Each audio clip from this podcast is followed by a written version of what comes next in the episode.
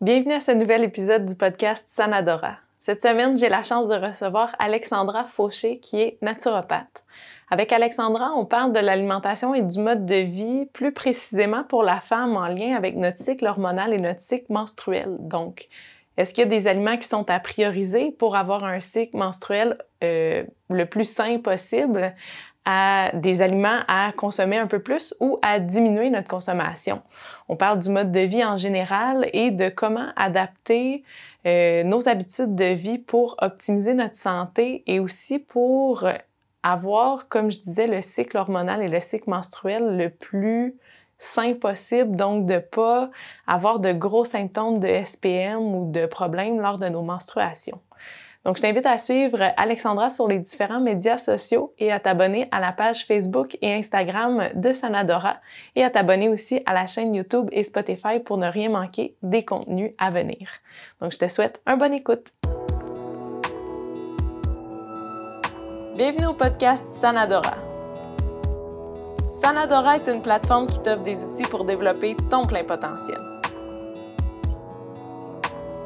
Te transmets mes connaissances en activité physique, en massothérapie et en yoga pour te démontrer l'accessibilité d'un mode de vie sain. Je reçois également des professionnels du mindset, de la santé et de tout ce qui englobe le bien-être. Si tu es à la recherche d'équilibre à travers la performance et l'atteinte de tes buts, tu es au bon endroit. J'ai les outils pour toi.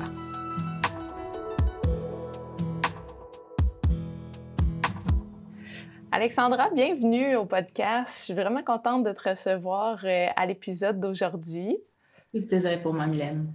Je voulais euh, commencer par t'introduire. En fait, j'aurais aimé que tu t'introduises euh, pour commencer parce que, bon, nous, ça fait plusieurs années qu'on se suit mutuellement sur les réseaux sociaux. Puis je trouve ça super cool parce que nos chemins étaient vraiment différents quand on s'est rencontrés. on s'est rencontrés par le milieu du fitness, du bodybuilding. Puis c'est comme le fun de voir que nos chemins ont évolué un peu dans la même direction. Fait que je voudrais savoir qu'est-ce qui t'a fait changer de direction puis qui t'a mené où t'es aujourd'hui là, dans la naturopathie puis une approche beaucoup plus douce, j'ai l'impression? Oui, ben, je pense qu'on a à peu près tous euh, ce petit cheminement-là, en fait, qui s'effectue lorsqu'on fait du fitness vraiment, euh, euh, mon Dieu, pour ne pas dire intensément, je, vais même utiliser obsessivement. Mm-hmm. Je sais que toi et moi, justement, on s'est rendu quand même là, loin, en fait, dans le, dans le processus fitness et éventuellement, justement, je pense qu'il y a une prise de conscience qui est euh, nécessaire justement là, quand on sent que notre santé nous, euh, nous lâche un peu. Euh, mm-hmm. C'est à ce moment-là, moi en tout cas, que j'ai réalisé qu'il y avait quelque chose que je faisais qui n'était pas sain. puis je me suis tournée vers des alternatives qui étaient beaucoup plus santé. j'ai eu la chance aussi de côtoyer des gens qui m'ont ouvert les yeux, qui m'ont parlé en fait d'alternatives qui faisaient plus de sens à mon sens à moi.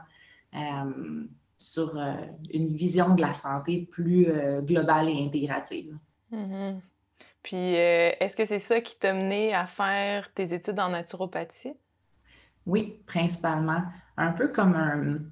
J'ai des amis qui sont en psychologie, euh, qui sont allés faire justement des, euh, des bacs universitaires en psycho parce qu'ils voulaient trouver justement quel était leur, leur petit souci à eux.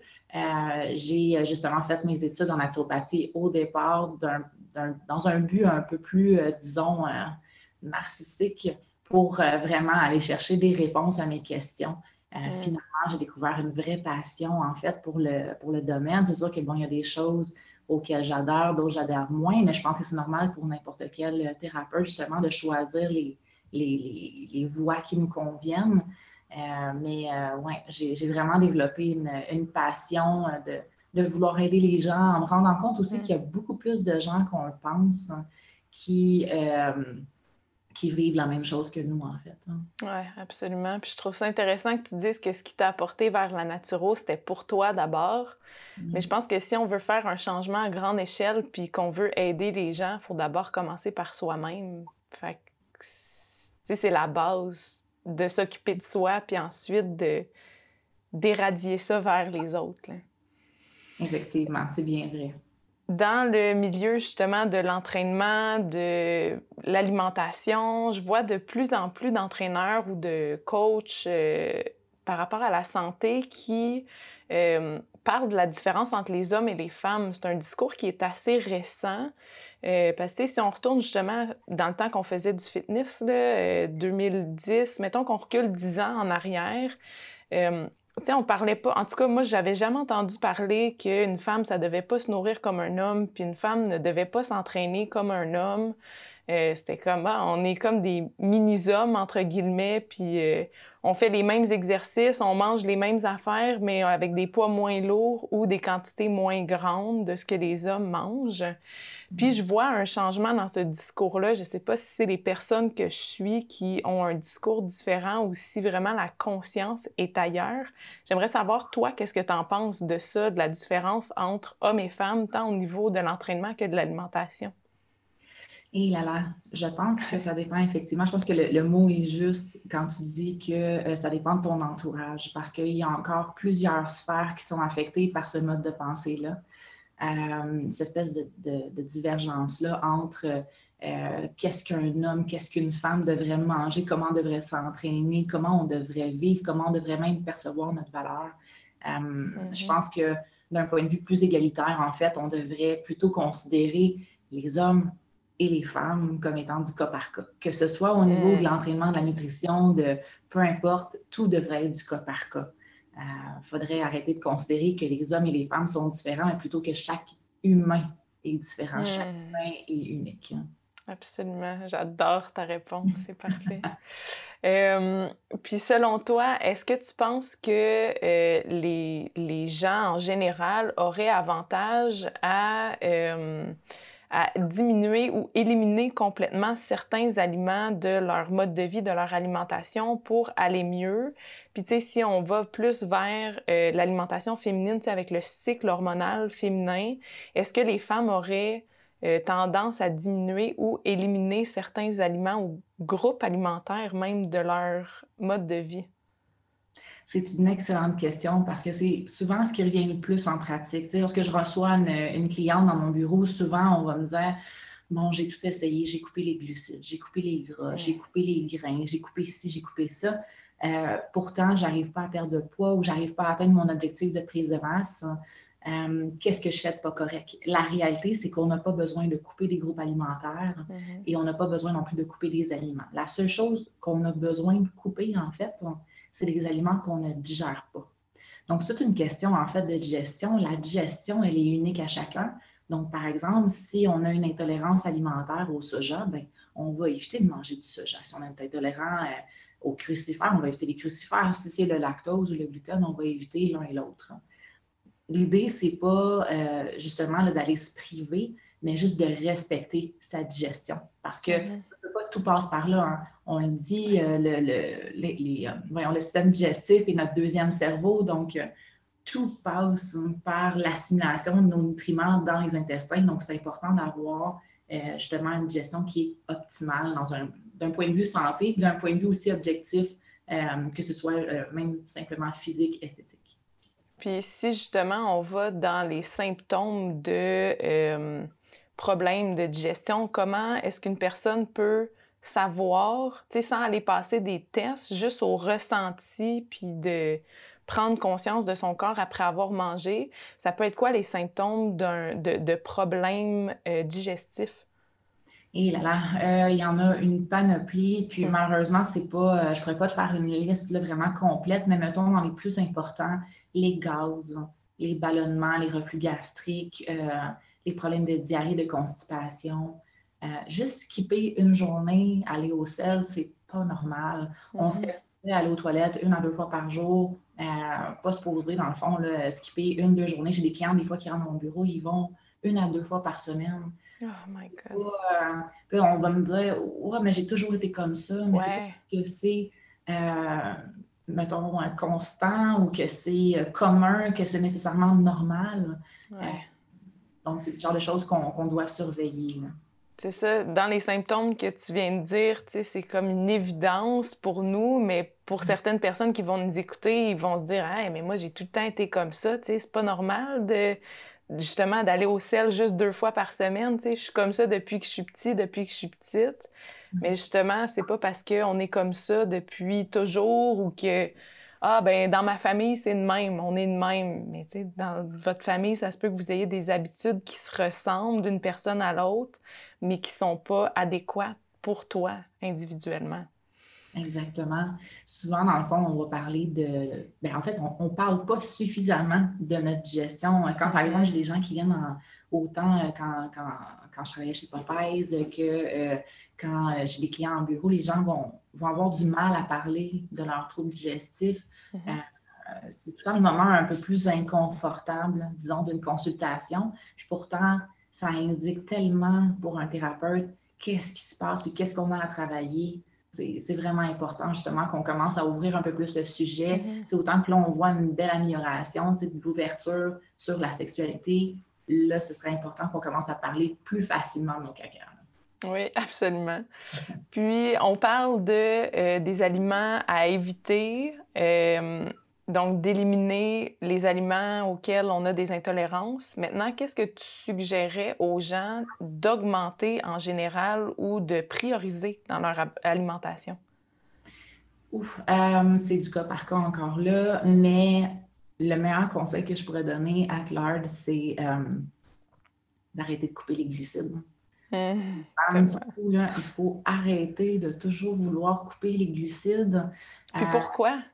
C'est pas vrai, en fait, qu'un glucide doit être mérité. Euh, les glucides sont nécessaires, en fait, pour notre santé, euh, tout simplement pour la gestion euh, du, système nerveux, pour le système hormonal, en fait. Les glucides sont nécessaires dans tout le processus d'ovulation, mm-hmm. qui la phase la plus importante de notre cycle menstruel. C'est l'événement qu'on devrait rechercher, mm-hmm. tomber enceinte ou non. Euh, donc, euh, c'est très, très, très important d'aller chercher suffisamment de glucides pour s'assurer d'avoir un système nerveux qui est optimal. La plupart des femmes étant trop stressées, surtout aujourd'hui, on est tellement, euh, on est tellement trop, je dirais, mon Dieu, je ne saurais pas comment le dire, mais on vit trop de stress, trop de pression, on, mm-hmm. va à 100 000 à l'heure, on ne prend pas le temps d'arrêter et c'est plus que jamais le temps justement de s'assurer qu'on mange suffisamment, qu'on est nourri pour s'assurer une santé optimale. Absolument. Puis tu parles de cycle hormonal, cycle menstruel, ovulation.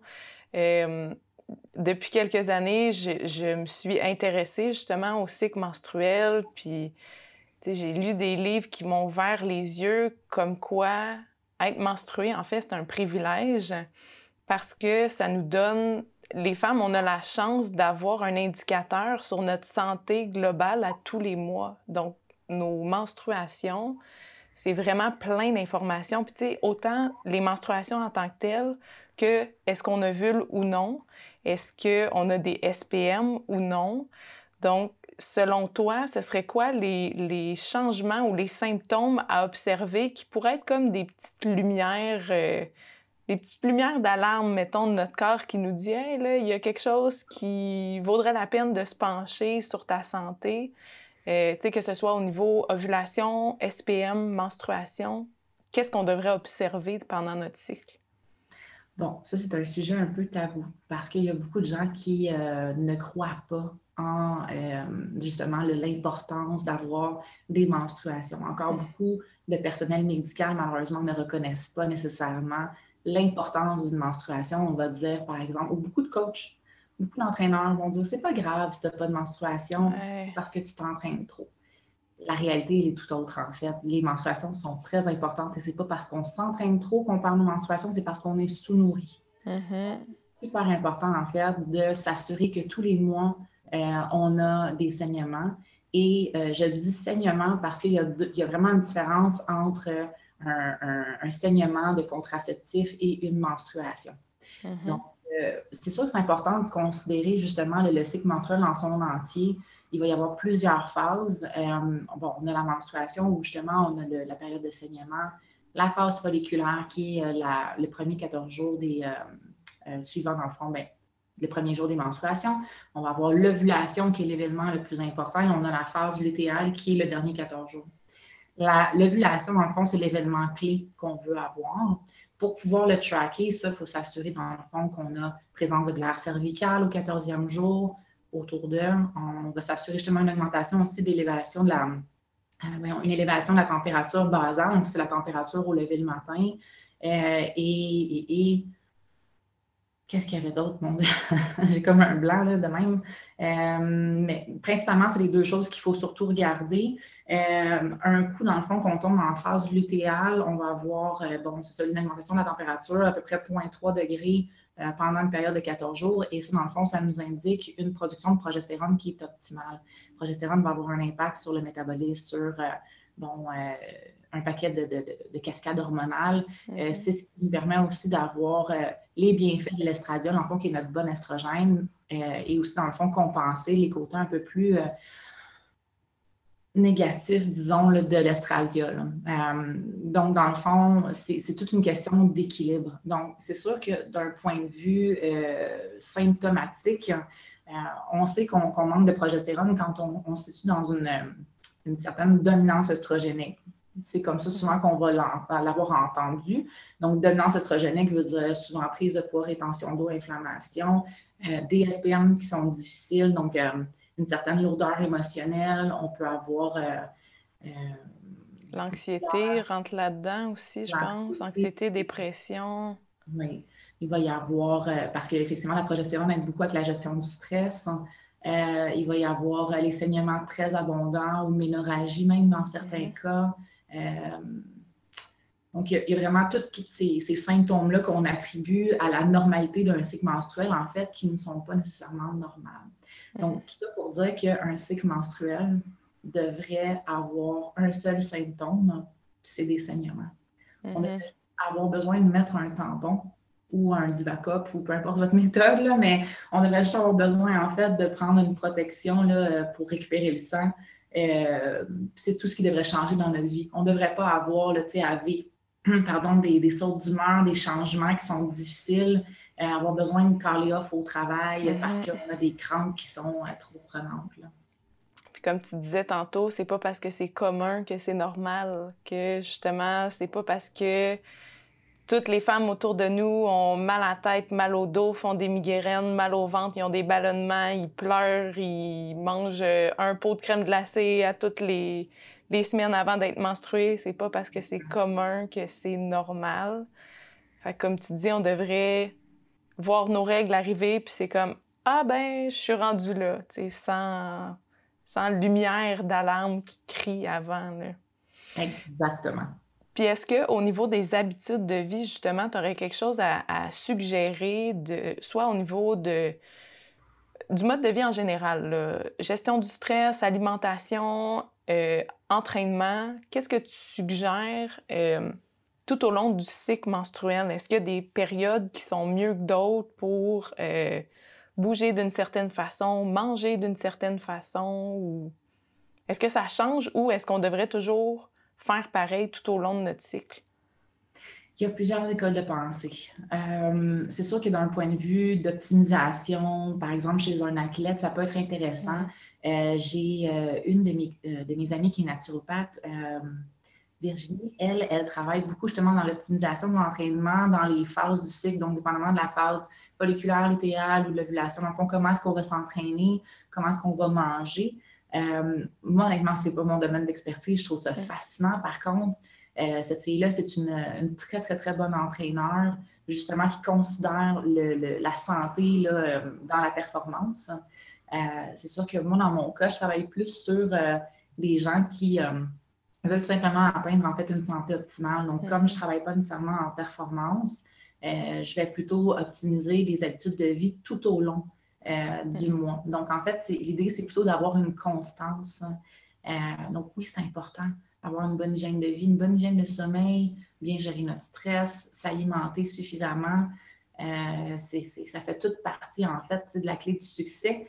C'est jamais, jamais juste une chose, c'est tout le temps un tout, mm. en fait, la santé. Donc, c'est important de le considérer. Oui, absolument. Virginie, est-ce qu'elle est à Sherbrooke? Exactement. Oui, OK. Oui, je sais c'est qui. OK. Euh, une autre question que j'avais, tu sais, on voit beaucoup passer là, des modes, entre guillemets, des modes alimentaires, là, le keto, euh, paléo, le végé, vegan, euh, name it, il y en a plein. Euh, mm. c'est quoi ton point de vue? Encore là, j'imagine que c'est différent d'une personne à l'autre, mais si on parle encore une fois du par rapport au cycle hormonal féminin, au cycle menstruel, est-ce que il y aurait des façons de s'alimenter qui seraient entre guillemets mieux que d'autres ou au contraire qui vaudrait plutôt éviter en tant que femme pour euh, pas impacter notre système hormonal? Ah, et là là, oui, il y en a. Euh, là, je vais sonner, euh, mon Dieu, la, clochette d'alarme auprès des, femmes du keto. Je suis désolée, amis, la diète keto n'est pas optimale pour aller chercher un cycle menstruel qui est sain. Mm. aller couper les glucides, c'est jamais une bonne idée. Couper un, un macronutriment complètement de son alimentation n'est pas nécessaire dans l'atteinte de la santé ou d'une perte de poids. Il faut considérer D'où vient le keto? Le keto, à la base, c'était une, euh, thérapie alimentaire pour les gens qui ont euh, du euh, diabète, qui, ont, qui souffrent de, troubles du spectre de l'autisme, pour hmm. des gens qui ont des, cancers. Est-ce que ça, ça s'adapte nécessairement à large à toute la population? Je ne crois pas. Je pense que c'est pas sain sur le long terme. Je pense que comme n'importe quel diète, tout devient une mode pour pouvoir aller faire du marketing puis de l'argent avec ça. Bon, qu'on me lance la pierre, moi personnellement, je suis d'aller couper les macronutriments. Je pense que l'équilibre vaut 100 fois plus la peine. Je vais euh, prendre la pierre avec toi, je pense. C'est une réponse que j'aime beaucoup entendre. Mais là, j'ai juste une question aussi pour rebondir à ce que tu viens de dire. Euh, si, par exemple, on prend une personne qui est diabétique ou qui a... Euh, une problématique avec son insuline, une insensibilité quelconque, euh, puis que cette personne-là, cette femme-là, mettons, qui aurait le diabète, aurait des problèmes au niveau de son cycle menstruel en même temps. Est-ce que ce que j'entends, c'est que le keto peut être bon dans une période pour cette femme-là pour ensuite réintégrer les glucides ou pour cette femme-là, ça va être keto toute sa vie? Ça va dépendre. C'est toujours du cas par cas. Euh, c'est sûr qu'une personne qui a un, diabète, euh, ça peut aider. Moi, personnellement, je vais toujours pour aller consulter euh, une opinion médicale pour ce genre de cas-là. Parce que, je veux pas, les naturopathes, on n'est pas des médecins. Mm-hmm. les entraîneurs ne sont pas des médecins. S'il vous plaît, arrêtez de faire confiance aveugle en vos spécialistes, dans le fond, pour des problèmes de santé qui sont graves. Euh, mais dans un cas de, et ça c'est super important, dans un cas de résistance à l'insuline, quand on a un trouble de la sensibilité à l'insuline, euh, qui est autre qu'un diabète, on parle juste d'une personne qui gère mal ses glucides. Aller couper les, les, glucides, faire un keto pendant longtemps, va créer en fait une dormance. Puis à ce moment-là, ben, l'insuline, elle n'apprend pas à gérer les, euh, les, glucides. Hmm. Elle dort. Donc, quand on réintègre les glucides, ben, souvent les gens vont le faire là, vraiment du tout au tout. On coupe à 100% on ramène à 100% Le corps n'est pas prêt à gérer ça. Donc, à ce moment-là, je pense que l'idée, puis moi, c'est ce que je travaille comme thérapie euh, avec mes clients, quand, je fais un plan alimentaire pour une personne qui est résistante à l'insuline, c'est important de considérer justement le type de glucides, le moment où il est consommé, le niveau d'activité physique.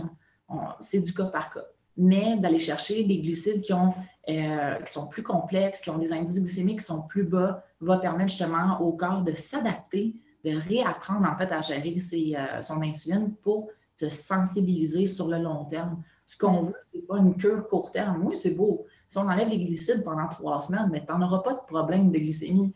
On s'entend. Mais sur le long terme, par exemple, ça n'arrête pas le problème. Mm-hmm.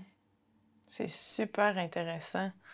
Euh, si je retourne à la question justement par rapport aux différents types d'alimentation, j'aimerais savoir euh, ton opinion par rapport euh, à l'alimentation végé et végane pour les femmes. Est-ce que ça a un impact sur le cycle hormonal? Parce que on lit tellement. Moi, en tout cas, j'ai lu tellement d'affaires là-dessus, puis c'est dur de c'est dur de trouver la vérité là-dedans ou de, tu sais, c'est qu'il y a tellement des idées opposées que c'est comme, soit c'est la meilleure affaire du monde puis que c'est comme ça qu'on devrait s'alimenter, ou soit c'est le démon puis ça va créer des, des menstruations épouvantables, des SPM épouvantables. C'est comme, eh où la vérité là-dedans? en tout cas, j'aimerais savoir ta vérité à toi. Qu'est-ce que tu en penses? ah, et là là. Bon, je suis pas... Euh, je suis pas contre le véganisme. Honnêtement, je pense que c'est une question de choix. C'est personnel à chacun. Euh, est-ce que les gens euh, mangent vegan de la bonne façon? Je pense qu'il est là le détail important. Manger du Beyond Meat versus cuisiner des plats qui sont complets, ça n'a pas le même impact sur ta santé. Mm-hmm. Donc, j'ai des clients qui euh, mangent vegan, mais qui ont une, une connaissance de l'alimentation qui va outre. Donc, mm capable justement, tu sais, dans mes cours euh, d'alimentation euh, au CMDQ, on parlait justement de l'importance des euh, protéines complémentaires dans l'alimentation végane. Parce qu'en fait, dans une protéine végétale, on a ce qu'on appelle le facteur limitant. Donc, c'est qu'il y a un acide aminé de la chaîne qui est absent ou en, trop petite quantité pour compléter la chaîne. Donc, c'est d'aller chercher des, sources qui sont complémentaires ou de mixer, par exemple, euh, telle, telle, légumineuse avec telle céréale pour permettre en fait d'avoir une chaîne qui est complète. Hein. Ça, ça veut dire ne pas aller manger du Beyond Meat. oui, absolument. Donc, c'est super important d'aller chercher euh, justement une, alimentation qui est naturelle, qui est complète, qui est variée. Euh, donc, une personne, femme, homme, qui mange vegan, mais qui mange varié, qui mange sainement, qui mange euh, des vrais aliments, des, des, fruits, des légumes, des légumineuses, euh, du tofu, du tempeh, euh, va avoir généralement une très bonne santé versus une personne qui mange vegan transformé. Ça va être l'équivalent d'une personne qui mange non vegan, qui mange souvent du McDo. Exact, c'est en plein à ça que je pensais. le parallèle est le même, qu'on soit végé, vegan ou non.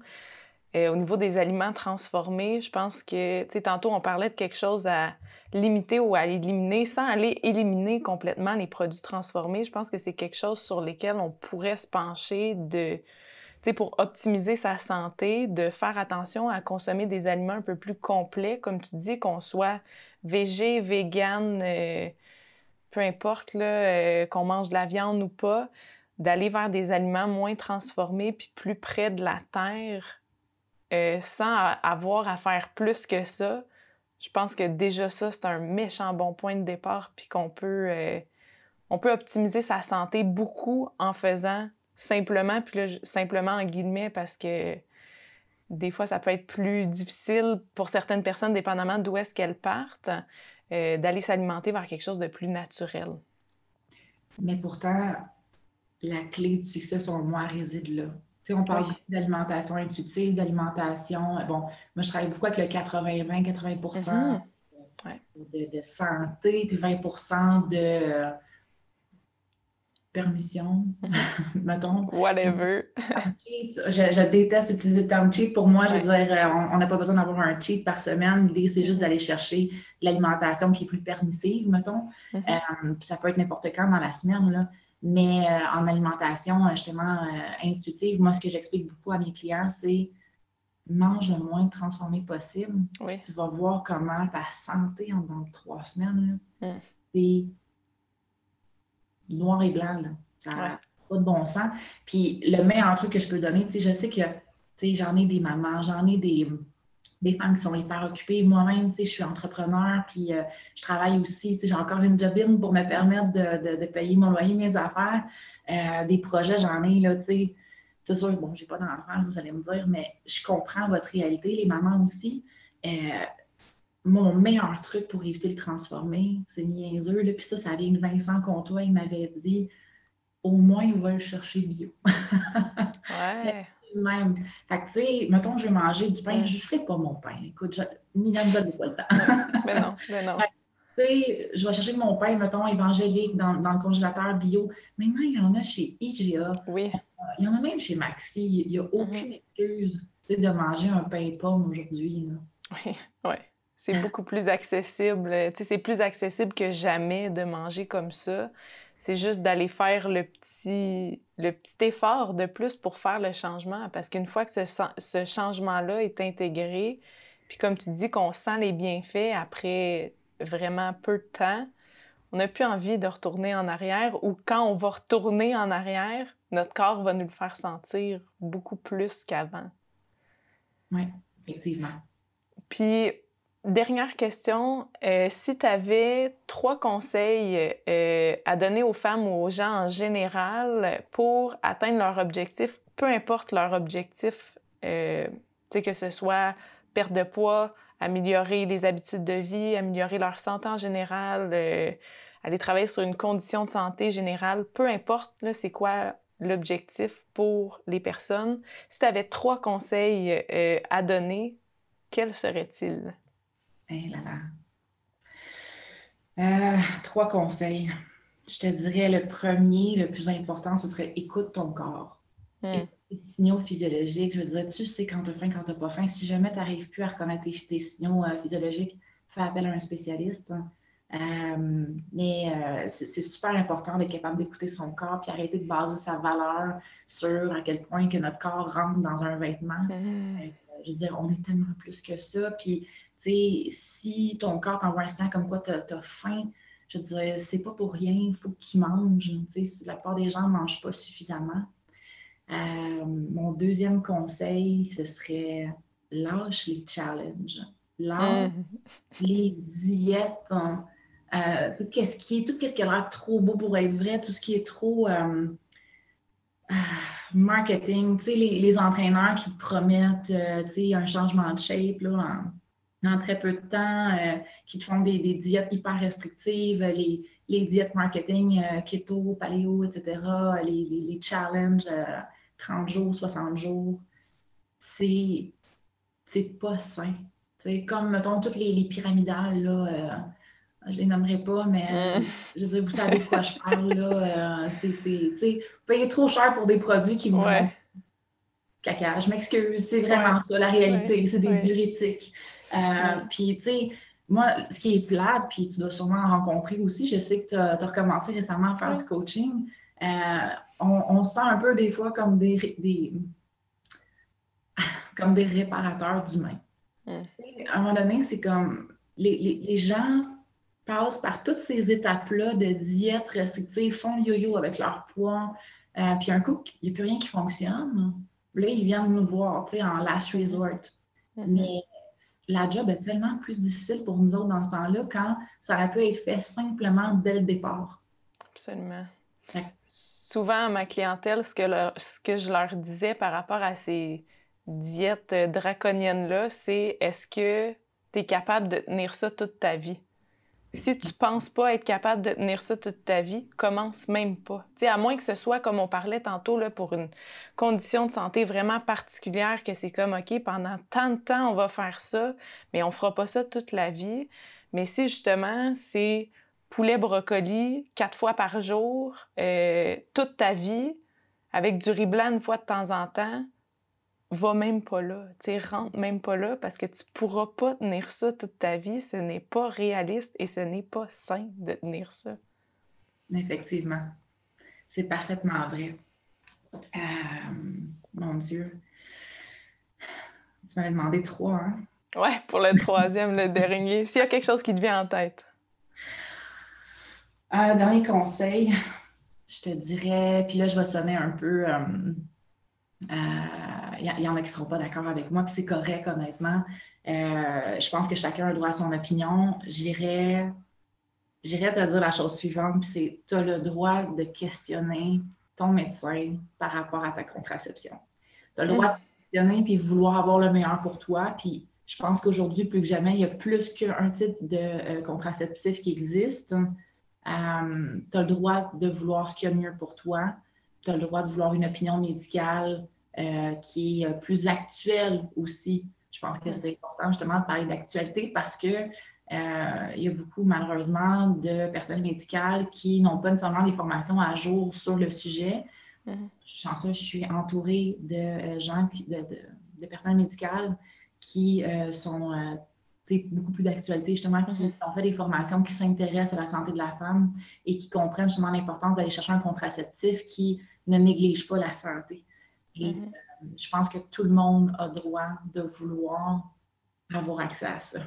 Ouais, c'est magnifique. Puis j'ai vu passer aussi dans tes stories puis dans tes posts le Period Repair, le livre que moi je l'appelle la, la, Bible rose. Tu l'as avec toi? Oui.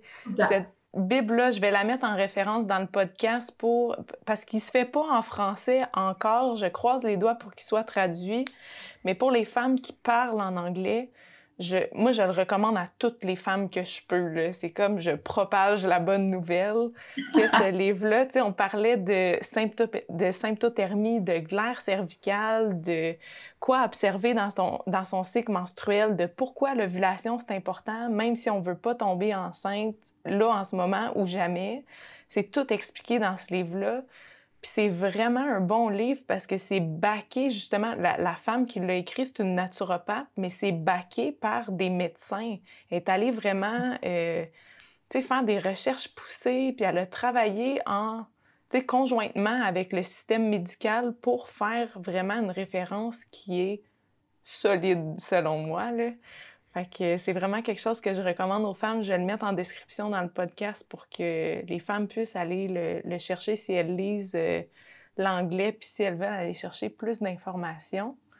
Puis, en terminant, Alexandra, je voudrais savoir, euh, c'est quoi pour toi être en santé? La vision de la santé, pour moi, c'est global. Euh, c'est d'avoir justement une bonne hygiène de vie, de sentir qu'on a le meilleur de notre énergie, qu'on tire le, plus profit en fait de notre corps parce que euh, c'est lui, notre machine qui euh, nous permet de vivre toutes nos belles émotions puis toutes nos belles expériences. Je pense que c'est important d'en prendre soin. J'ai la chance d'avoir des parents qui ont toujours été très, très euh, axés sur la santé. Mes parents s'entraînent, font du sport, vont en nature, font du vélo, et ça mange bien. Tu sais, nous, les samedis soirs à la maison, les soupers familiales, c'est religieux. Là. On a, on manque pas ça, tu sais. Puis ma mère va cuisiner euh, des, des, pizzas maison, euh, toujours dans l'optique d'aller chercher suffisamment de nutriments puis d'avoir quelque chose qui est bon pour la santé. Euh, je les regarde, tu sais, puis des fois, ça, ça me fascine parce que j'ai des clients, tu sais, des fois que je vais rencontrer. On me dit, ah, j'ai 55 ans. Puis je regarde mes parents qui ont cet âge-là. Ouais. C'est le jour et la nuit, tu sais, parce qu'ils ont pris soin d'eux. Ils se sont jamais privés.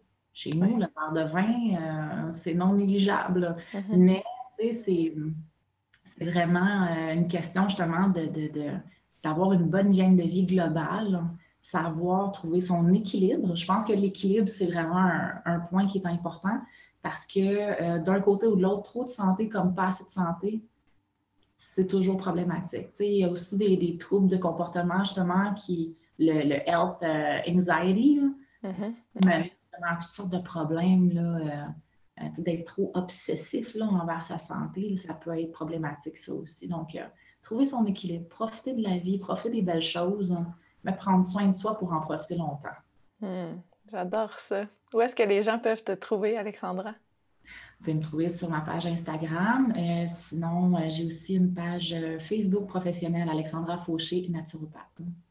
Merci énormément. Ça m'a fait vraiment plaisir euh, de parler avec toi. Puis encore une fois, ça me confirme que nos visions sont alignées puis que tu es merveilleuse. Merci. Ah, c'est réciproque. Merci à toi, Mylène. J'ai beaucoup apprécié ma conversation avec Alexandra, puis sa vision vraiment globale de la santé qui se rapproche beaucoup de ce que je pense et de ce que je promouvois dans mon contenu, dans mon message. Je pense que de garder l'équilibre, comme Alexandra disait, au niveau du 80-20, au niveau de ses habitudes de vie, d'avoir des habitudes qui nous permettent une santé optimale, mais pas de là à que ça devienne maladif, puis qu'on devienne euh, obsédé par nos bonnes habitudes de vie. Euh, la notion du 80-20, je trouvais ça très intéressant. Et toutes les notions de bon d'alimentation, là, vous l'avez sûrement senti pendant l'épisode, euh, par rapport aux glucides, la diète keto pour les femmes en lien avec leur cycle hormonal. Et d'ailleurs, je vous rappelle que je vais mettre en lien euh, le livre dont moi et Alexandra on parlait, la Bible rose comme je l'appelle. Si vous parlez bien l'anglais ou que vous comprenez bien, que vous lisez bien l'anglais, je vous recommande absolument absolument ce livre-là qui va vous donner plein d'informations sur euh, votre, votre, cycle hormonal féminin, mais sur vos menstruations et comment régler les petites problématiques de celles-ci. Sinon, je vous invite également à écrire à Alexandra ou la suivre sur les médias sociaux. Si vous voulez euh, commencer un suivi avec elle en naturopathie, elle va vraiment pouvoir vous aider à atteindre vos objectifs, mais surtout à atteindre la santé de façon saine et équilibrée. Donc j'espère que l'épisode d'aujourd'hui vous a plu et je vous rappelle de vous abonner à la chaîne YouTube et Spotify de Sanadora et de me suivre sur toutes les plateformes de médias sociaux. Je te souhaite une merveilleuse semaine et on se revoit dans un prochain épisode.